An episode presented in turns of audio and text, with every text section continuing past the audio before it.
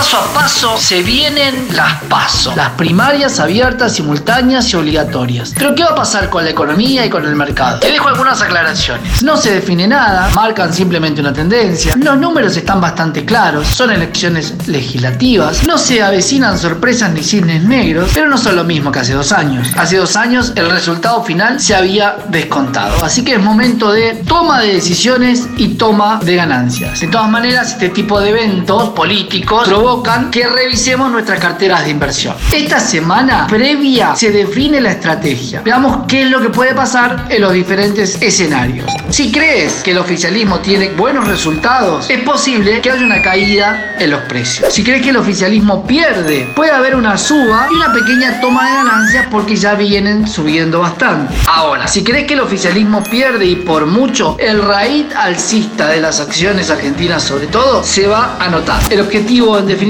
es cómo se llega a noviembre, cuáles son las estrategias y las posibilidades de acortar este escenario. Los escenarios que vemos es en capital el oficialismo perdería y en provincia de Buenos Aires podría llegar a ganar. Esto es lo que el mercado sabe. El tema es por cuánto, por qué diferencia. El mercado en días anteriores empezó a subir. Si el RAID continúa, los activos argentinos, sobre todo las acciones como Galicia, IPF y Pampa, que son las grandes protagonistas, van a tener un buen rendimiento. No descarte los bonos Dollar Link y los bonos que ajustan por ser si quieres algo un poco más conservador. Pero además, como muchos podés dolarizarte y pasar estas elecciones mediante el dólar MEP. Pero amigos, seguramente no habrá sorpresas. Y lo mejor entonces es tener una cuenta con un poquito de cada cosa.